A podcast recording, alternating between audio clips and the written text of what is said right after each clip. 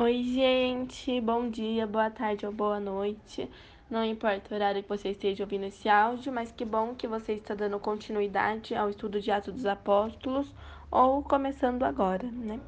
Meu nome é Isabelle Caetano, eu sou serva do grupo de Jovens Restauração e nós estamos fazendo o estudo de Atos dos Apóstolos. Então, recomendo que você pegue a sua Bíblia e já abra neste livro. Hoje o estudo é em Atos 14, do 8 ao 28. Mas antes de começar, eu queria chamar o Espírito Santo aqui com a gente, para que a gente abra o nosso coração, nossos ouvidos e nossa mente, para ouvir tudo aquilo que ele tem a nos dizer e entender com muita sabedoria e encher o nosso coração com a presença dele. Vinde, Espírito Santo, e enchei os corações dos vossos fiéis com a chama do vosso amor. Enviai o vosso Espírito, e tudo será criado, e renovareis a face da terra. Oremos, ó Deus, que instruíste os corações dos vossos fiéis, com a luz do Espírito Santo, fazei que apreciemos retamente todas as coisas, segundo o mesmo Espírito, e gozemos sempre da sua consolação, por Cristo Senhor nosso. Amém. Bom, se você puder abrir em Atos 14, do 8 ao 28, tudo bem. Se você quiser só acompanhar, tá tudo bem também. Vou começar a ler. Em Listra havia um homem paralítico das pernas. Era coxo de nascença e nunca tinha conseguido andar. Ele escutava o discurso de Paulo e este, fixando nele o olhar e notando que tinha fé para ser curado, disse em voz alta: Levante-se direto sobre os seus pés. O homem deu um salto e começou a andar.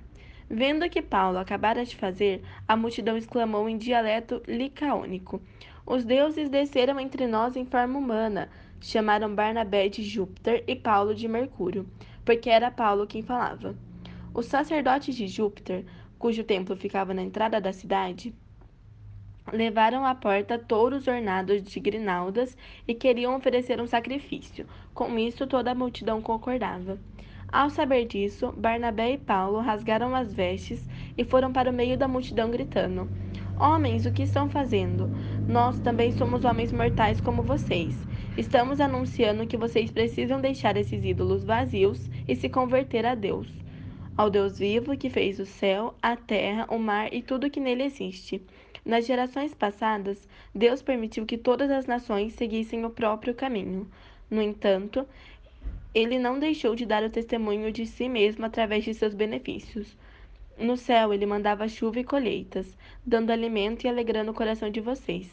E assim, falando com muito custo, conseguiram que a multidão desistisse de lhes oferecer um sacrifício. De Antioquia a Icônio, chegaram judeus que convenceram as multidões. Então, apredejaram Paulo e o arrastaram para fora da cidade, pensando que ele estivesse morto. Mas, enquanto os discípulos o rodeavam, Paulo se levantou e entrou na cidade. No outro dia, partiu para Derbe com Barnabé. Depois de anunciar o evangelho nessa cidade e ganhar aí um numeroso, numerosos discípulos, Paulo e Barnabé voltaram para Listra, Icônio e Antioquia. Eles fortaleciam o ânimo dos discípulos, exortando-os e a perseverarem na fé e dizendo-lhes que é preciso passar por muitas tribulações para entrar no reino de Deus. Os apóstolos designaram anciãos para a comunidade. Rezavam, jejuavam e os confiavam ao Senhor, no qual havia acreditado. Depois, Paulo e Barnabé atravessaram a região da Pisídia e chegaram à região de Panfilha. Anunciaram a palavra em Perge e depois desceram para o porto de Atalha. Daí embarcaram para Antioquia da Síria, seu ponto de partida, onde tinham sido entregues a graça de Deus para o trabalho que acabavam de realizar.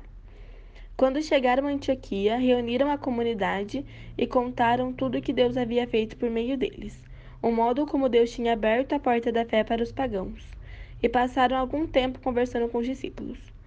Enfim, nessa passagem, nos revela mais uma cura que foi realizada através do agir do Espírito Santo, através do agir de Jesus, para ser para fazer uma pessoa ser curada, sabe? Eles anunciaram o evangelho, eles pregaram o evangelho e com isso uma pessoa foi curada da paralisia.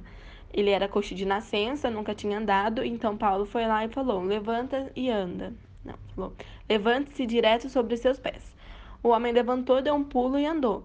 E nisso os pagãos ficaram em choque, eles não acreditavam naquilo.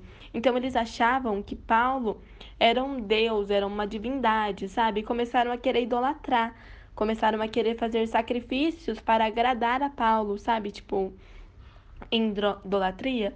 E aí Paulo, Paulo e Barnabé se assustaram muito com aquela situação, porque eles queriam provar que eles eram homens humanos como nós somos, sabe? Como todos nós temos a capacidade de de ser guiado pelo Espírito Santo.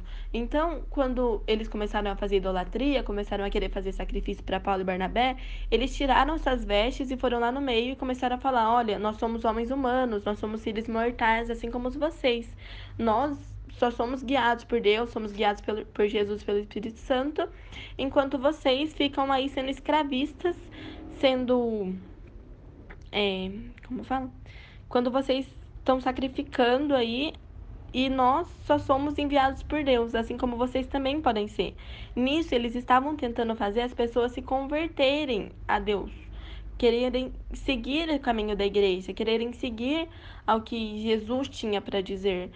E aí, depois, um pouquinho mais para frente, nessa passagem, fala: é preciso passar por muitas tribulações para entrar no reino de Deus. Isso porque a tribulação nos auxilia muito no nosso crescimento. É através da tribulação que você vai buscando a santidade, você vai passando por tudo isso. Porque Jesus nunca dá alguma coisa que você não consiga passar. Jesus nunca dá mais do que você consegue carregar. Jesus sabe os seus limites. Então, quando fala que é preciso passar por muitas tribulações para entrar no reino de Deus, isso é verdade. Só que por quê? Por que, que nós, que damos nosso sim sincero a Deus, queremos levar o evangelho, queremos pregar o amor, somos perseguidos pela pelas pessoas, pelas pessoas que não acreditam, porque nós fazemos elas deixarem aquilo que elas não acreditavam, aquilo que, que sacrificava elas para trás, para elas poderem começar a seguir a Deus. Então, alguma coisa que ela seguia antes, que a fazia não acreditar em Deus, que fazia ela não querer ir para a igreja, era algo que podia sacrificar ela, era algo que podia escravizar. A pessoa pode ser escrava de alguma coisa, e quando nós pedimos, olha, se converte, é Deus, é Jesus, Sabe, quando a gente tenta levar Jesus para os outros, quando a gente tenta levar o amor, a gente está meio que fazendo a pessoa deixar aquilo para trás e recomeçar com Jesus. Então é muito difícil. Por isso que as pessoas não gostam, por isso que as pessoas perseguem tanto, sabe? A partir do momento que você dá o seu sim, você começa a ser questionado sobre muitas coisas.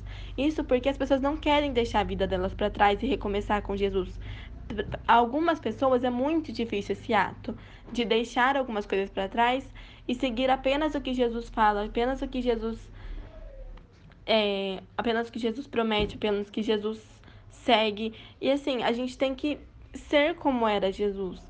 Sabe, a gente não pode se deixar abalar, igual os apóstolos também.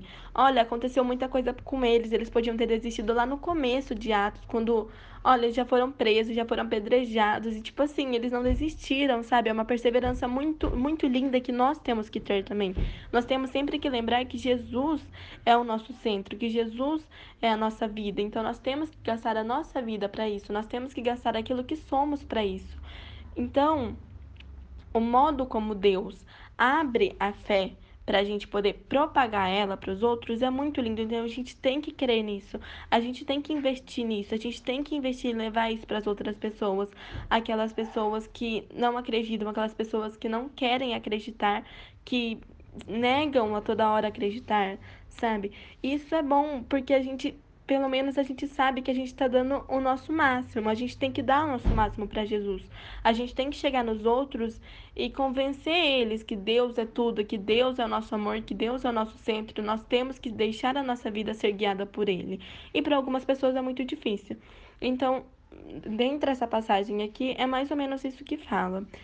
E é isso. Eu espero que a partir deste áudio você possa é, mudar um pouco sua forma de pensar, que você gaste a sua vida para Jesus, que você gaste a sua vida tentando propagar o evangelho, por mais difícil que seja, por mais tribulações que apareçam, por mais barreiras que apareçam, que você, que eu e que todos nós conseguimos, que a gente consiga ultrapassar essas barreiras, deixar isso para trás, deixar o medo para trás, ser obedientes e levar isso adiante. Que a gente possa deixar tudo aquilo que, que nos impede de levar Jesus, tudo aquilo que nos afasta de Jesus, para trás e a gente comece de novo com ele, independente de quantas vezes isso for preciso, mas que a gente seja obediente, que a gente seja perseverante na fé, que a gente seja igual os apóstolos foram, que a gente realmente não desista diante das coisas difíceis, diante dos dias difíceis, diante das barreiras que nos colocam e que a gente consiga levar Jesus para os outros. Muito obrigada por estar aqui comigo rezando. Eu espero que sua semana seja incrível, que seu dia seja incrível, que sua noite seja incrível. E é isso, fiquem com Deus.